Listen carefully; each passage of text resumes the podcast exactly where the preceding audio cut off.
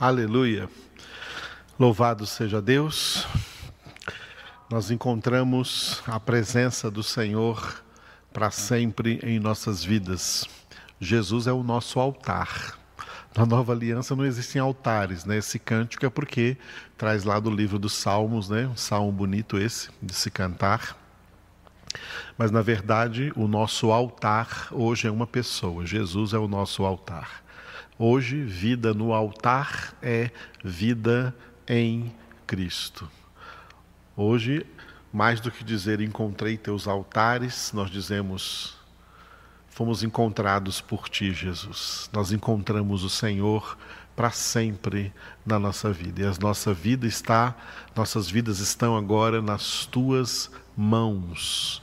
Isso é vida, vidas no altar, vidas nas mãos do Senhor para sempre.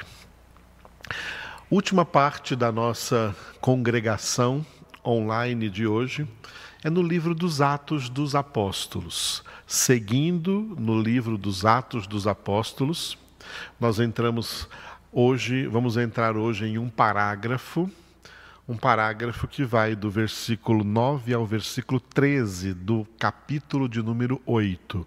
Atos 8, de 9 a 13, que vai trazer para nós aqui um personagem bíblico que entrou aqui nessa história, nessa história do livro dos Atos dos Apóstolos, naquele episódio em que o diácono Filipe estava pregando o evangelho, anunciando o nome de Jesus na cidade da Samaria. Tá? No, evangelizando ali os samaritanos. Entre as pessoas que ouviram e viram a atuação de Filipe ali pregando o evangelho, um personagem foi destacado aqui pelo autor deste livro dos Atos dos Apóstolos, Lucas. Ele destacou este homem chamado Simão, e que era um mago. Por isso o título deste parágrafo é Simão Mago, tá? Simão Mago, mago ou mágico, tá? Mago ou mágico é, existe uma gama de elementos para entendermos essa questão de quem era este Simão aqui, o mago. Esse aqui realizava algumas magias, nós vamos ler aí, tá? Dentro desse parágrafo, ele realizava algumas magias ou mágicas, né? Quando a gente fala de mágica, lembra lá do mágico do circo, né, tirando o coelho da cartola, não sei se era isso que ele fazia, né, mas diz que ele iludia as pessoas aí no versículo 11, vamos ler que ele iludia as pessoas ali com suas mágicas. Nós ouvimos, por exemplo, falar também na escritura, né, dos magos, os magos que vieram, isso aparece apenas lá no evangelho segundo Mateus, que magos vieram do Oriente para para visitar né, o rei dos judeus que havia nascido em Belém, que havia nascido em Belém da Judéia.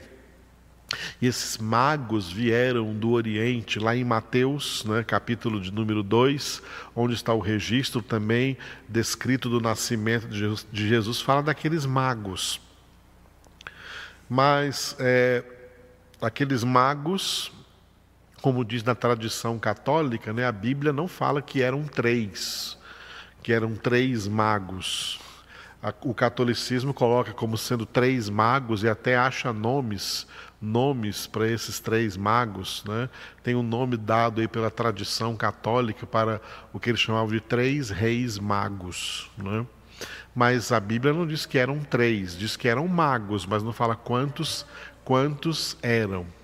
E eles vieram de longe né, para ali trazer para Jesus alguns presentes. É por causa dos três presentes que foram dados, como foram dados três tipos de presentes, então a Igreja Católica né, é, associou o número de presentes com o número de magos, e que seriam então três magos, né, e três presentes: ouro, incenso e mirra foram os presentes dados por aqueles magos. O ouro era um presente reconhecendo que o presenteado, quem estava recebendo o presente era um rei. Ouro era um presente que era dado a um rei. Incenso, reconhecendo que ele era uma divindade, que ele era Deus. Incenso representa orações a Deus. Então aqueles magos reconheceram que Jesus era rei, que Jesus era Deus, e mirra. A mirra era um dos elementos que eram guardados para embalsamar o corpo da pessoa depois que ela morresse. Então eles estavam dando mirra de presente para Jesus, né, declarando a sua humanidade, que ele era homem e como homem um dia ele iria morrer, então ele já teria ali já de antemão a mirra para trabalhar as essências, né, para embalsamar o seu corpo depois que ele morresse. Os três presentes representam então que Jesus é Deus, incenso, Jesus é homem, mirra, e Jesus é rei, ouro. Esses foram os presentes que os magos trouxeram. Quem seriam esses magos? Aqueles magos, aqueles magos que vieram trazer para Jesus esses presentes? Bom, em primeiro lugar, lembrando, eles não eram judeus, tá? Eles eram gentios, eram pessoas de outras nações, ou seja, eles nos representavam, nós que não somos judeus. Eles representavam que Jesus não veio exclusivamente para os judeus, ele veio também para os gentios, ele veio para pessoas de todas as nações da terra e não para uma específica nação que seria a nação de Israel. Ele veio para todos. Então, esses magos vieram de longe, né? Trazendo isso para Jesus, e diz o texto de Mateus que eles vieram seguindo uma estrela, uma estrela que os conduziu, ou seja, aqueles magos, possivelmente, eles eram é, magos, chamados de magos, que se dedicavam à astrologia.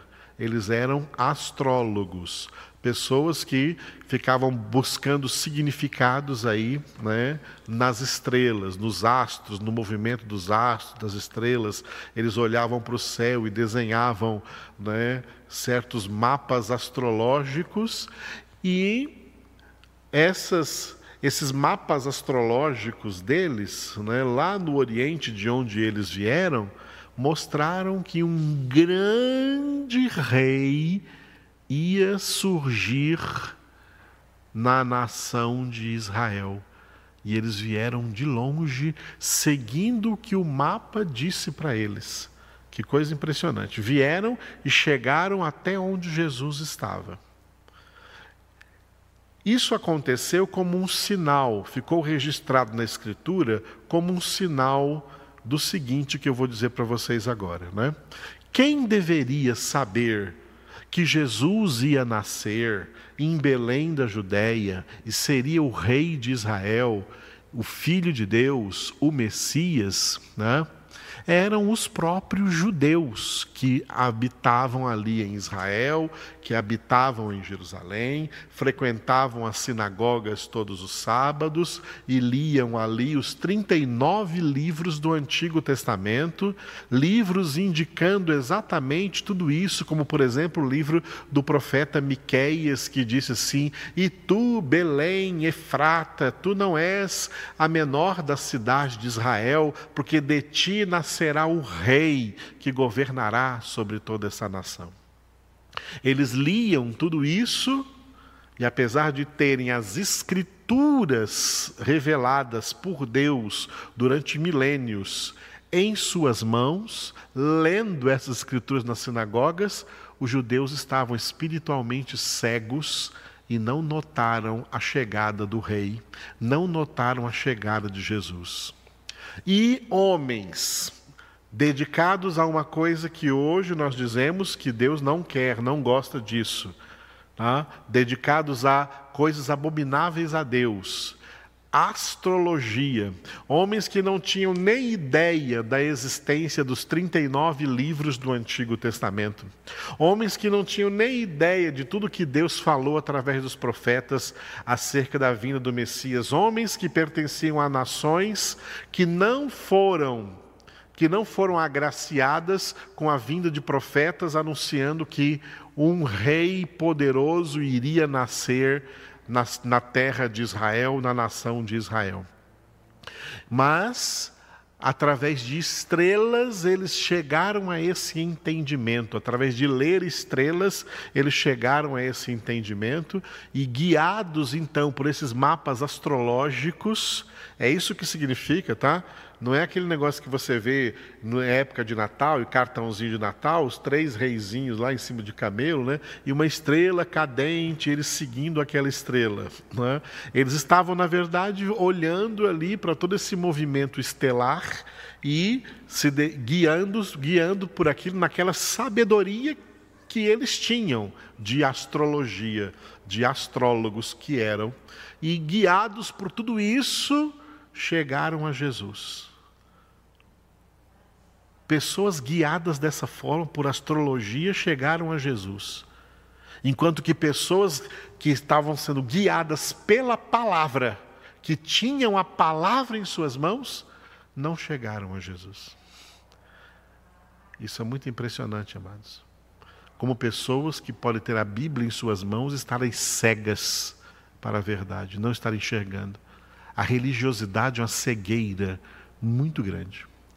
E aí como o próprio povo chamado pelo nome de Deus, o próprio povo de Israel, povo de Deus, que ouvia nas sinagogas todos os sábados os escribas e os fariseus, os sacerdotes, lendo para eles os 39 livros, explicando para eles as profecias destes livros que revelavam a vinda do Messias mas ficaram cegos à chegada, Deus fez com que três magos conseguissem enxergar isso, olhando o movimento das estrelas e chegassem trazendo para Jesus três presentes que declaravam a verdade de que Jesus é verdadeiro Deus, é verdadeiro homem e Rei dos Reis e Senhor dos Senhores. Esse é o significado dos magos, que não fala o número, serão três. Três tipos de presente, mas não fala que eram três magos, né? porque eles vieram de muito longe. E geralmente naquela época, as pessoas que viajavam a longa distância, eles viajavam com grande comitiva de pessoas porque era muito perigoso. Você não imagina três homens sozinhos cruzando desertos, viajando quilômetros naquela época que não tinha asfalto, não tinha carro, vinham a camelo. Então, essas pessoas não andavam de três, elas andavam de grandes comitivas comitivas de pessoas que viajavam juntos, comerciantes, negociantes, pessoas que viajavam juntos por causa dessas rotas de comércio que existiam naquela época. Então, esses magos vieram aí junto com alguma comitiva que os acompanharam, tá, por esse caminho, e eles então apenas guiados por algo que não era de fato a palavra de Deus, por algo que era natureza, natural. Eles chegaram até onde estava Jesus e o adoraram, ofereceram seus presentes e depois, né, for, tiveram ainda sonhos para não se comunicarem com o rei Herodes e voltarem depois para suas terras. Aqueles magos nos representavam. Esse tipo de gente existia no mundo inteiro. O mundo inteiro é um mundo místico, tá? É um mundo místico. O pecado fez isso com os homens. Há muito misticismo no mundo e no meio desse misticismo surgem determinados personagens que se projetam em cima desse desse misticismo e sincretismo religioso que as pessoas têm e as pessoas que se projetam ficam aí conhecidas como determinados vultos da sociedade ligados a alguma espécie de ritualismo místico ou de sincretismo ou de superstição e assim por diante. É num contexto desse que um desses personagens, um desses personagens surge aqui no capítulo 8 de Atos. Ele vivia ali em Samaria e era conhecido então como Simão o Mágico ou Simão Mago. Né? Simão Mago, que ficava ali encantando as pessoas. Nós mesmos olhamos aqui no Brasil, né? E quantos homens surgem por aí, né? como por exemplo no meio do espiritismo, né? homens que surgiram por aí que chamaram a atenção de tanta gente. Né? É, um deles faleceu há algum tempo aí, Chico Xavier, era muito famoso aí em Minas Gerais, né, em Uberaba, Minas Gerais, e atraía gente do mundo inteiro.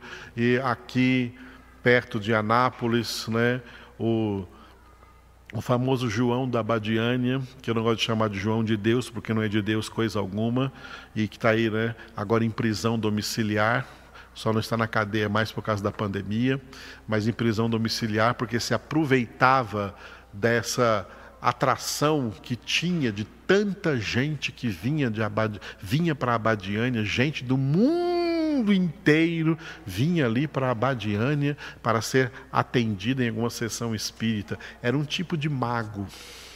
Esse era isso que era, estou usando esses exemplos para você entender bem claro o que, que era esse Simão aí na cidade, na cidade da Samaria, tá?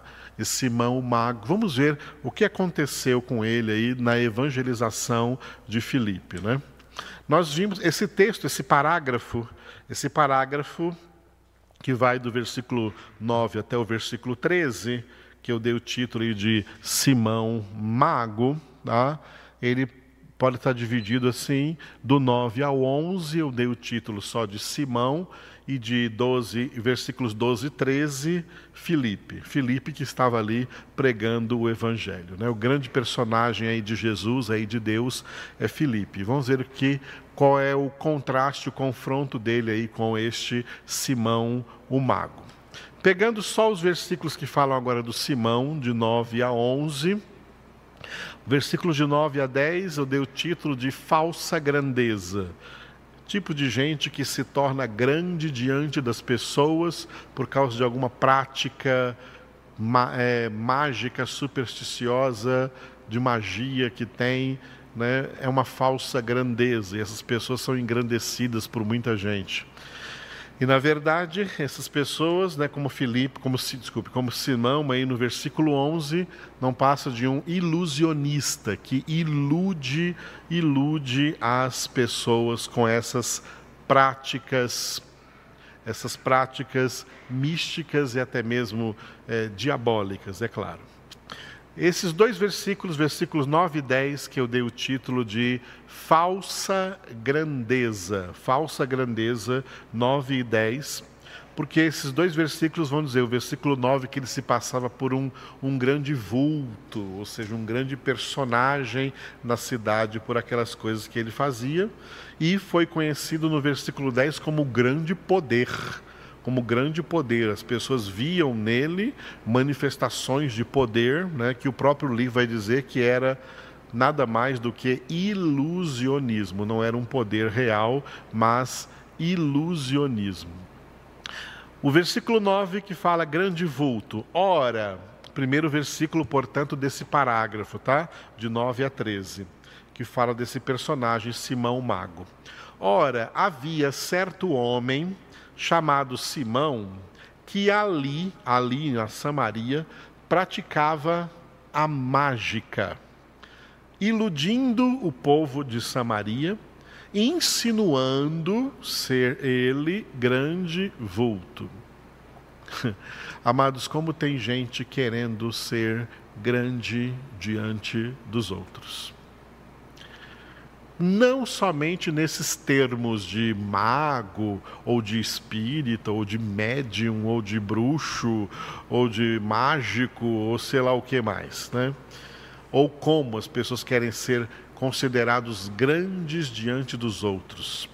O pior tipo de gente que quer considerar, que quer se considerar grande diante dos outros, são pessoas que usam para isso o nome de Deus. Quem usa o nome de Deus para se engrandecer, quem usa o nome de Deus para se passar por um grande vulto, por um grande personagem. Isso faz parte de uma heresia que pouca gente conhece, mas que está muito bem instalada aí no mundo de hoje, uma heresia que se chama personalismo. Ah, decorou o nome dela? Vem de pessoa, pessoa é persona no latim, personalismo, você já ouviu a palavra personalidade, né? Personalismo é uma heresia, tá? Uma heresia que se dá pelo fato de pessoas que usando o nome de Deus, usando o nome de Jesus, usando a palavra de Deus, eles não pregam Jesus, eles não pregam Deus, eles não pregam a palavra de Deus, eles usam o nome de Jesus, usam o nome de Deus e usam a palavra de Deus, mas o que eles pregam é a si mesmos. Paulo, em uma de suas cartas, ele declarou assim: ó, nós não pregamos a nós mesmos, mas a Cristo Jesus. Os personalistas, que são as pessoas que estão sob essa heresia chamada personalismo, elas pregam a elas mesmas, pregam a si mesmas, elas pregam o seu nome, elas usam o nome de Jesus, como eu já falei, usam o nome de Deus e usam a palavra de Deus, mas o propósito delas é se projetarem, projetarem o seu nome, se passarem por um grande vulto, ser conhecidos no mundo, se tornarem pessoas conhecidas aí como pessoas de renome no mundo. Gente que busca fama, fama para si mesmo. Se já é abominável as pessoas que fazem isso em nome do que é mundano, em nome de música, tem gente que quer se engrandecer com o nome de, de músico, de cantor, seja lá o que for, em nome de artista, de ator, de atriz, que se engrandece, passa, passam a ser personalidades conhecidas no mundo, passam a ser, como esse título aqui de, como esse título aqui desse versículo 9, grandes vultos no meio da sociedade, pessoas que passam bem conhecidas aí na sociedade como grandes personalidades, personalidades, eu falei aqui, personalidades do mundo da música, personalidade do, do mundo das artes, das artes cênicas, de novela, de filme, de televisão, de série, seja lá o que for, da, ou do mundo dos esportes, as grandes os grandes vultos do mundo esportivo, né, os grandes vultos da política ou da história, pessoas todas que fizeram um nome para si. Volta um pouco lá para Gênesis capítulo 11, quando os homens se juntaram e decidiram, né, numa sociedade entre eles, numa associação entre eles, construir uma grande torre, que ficou conhecida depois como a Torre de Babel. Qual era a intenção daqueles homens? A intenção daqueles homens está lá descrita, eles mesmos falaram: construamos uma torre bem alta, cujo topo chegue lá no céu né? uma torre bem alta e, olha, olha qual era a intenção deles, tornemos o nosso nome célebre. Vamos fazer com que todo mundo nos conheça, celebre o nosso nome, fiquemos famosos no mundo, nos tornemos conhecidos neste mundo, tornemos célebre o nosso nome. Esse texto de Gênesis 11, ele é tão importante porque é um dos textos aonde Deus nas suas três pessoas, o Pai, o Filho e o Espírito Santo, se manifestaram. A primeira vez que Deus se manifestou assim foi quando ele criou o homem à sua imagem e semelhança, em Gênesis 1, 26, e Deus disse no plural: nós. Primeira pessoa do plural, façamos o homem a nossa imagem, conforme a nossa semelhança. Por que está no plural ali? Porque representam as três pessoas, o Pai, o Filho e o Espírito Santo, faz, falando juntos. Façamos o homem a nossa imagem e semelhança. Se você ler o Gênesis 11, esse episódio da Torre de Babel, vai ver de novo Deus falando desse jeito. Né? Desçamos ali e vejamos aquela torre que os homens estão construindo e confundamos ali a sua, a sua linguagem para que eles não se comuniquem mais e o seu intento não seja realizado. Foi algo tão importante ali que chamou a atenção de Deus que as três pessoas da Santíssima Trindade, o Pai, o Filho e o Espírito Santo, falaram juntas: desçamos lá na terra e vejamos juntos essa torre que os homens estão construindo e confundamos ali as suas línguas, seu jeito de falar, para que eles não se entendam e os seus intentos não venham a ser realizados. Ali Deus confundiu as línguas, por isso aquela torre passou a ser chamada de Torre de Babel. Babel significa confusão. Daí depois vem o nome de Babilônia, terra da confusão, e a Babilônia representa a confusão hoje do mundo, onde é um mundo onde todo mundo quer ser grande, todo mundo quer ser conhecido.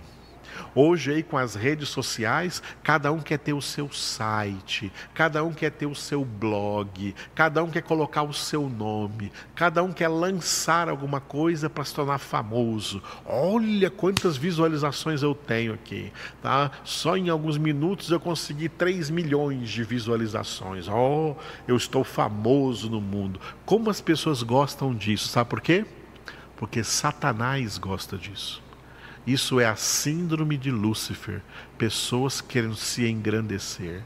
E se tem isso no mundo inteiro, em todos, em todos os aspectos do mundo, gente querendo aparecer, querendo se tornar visível para o restante do mundo,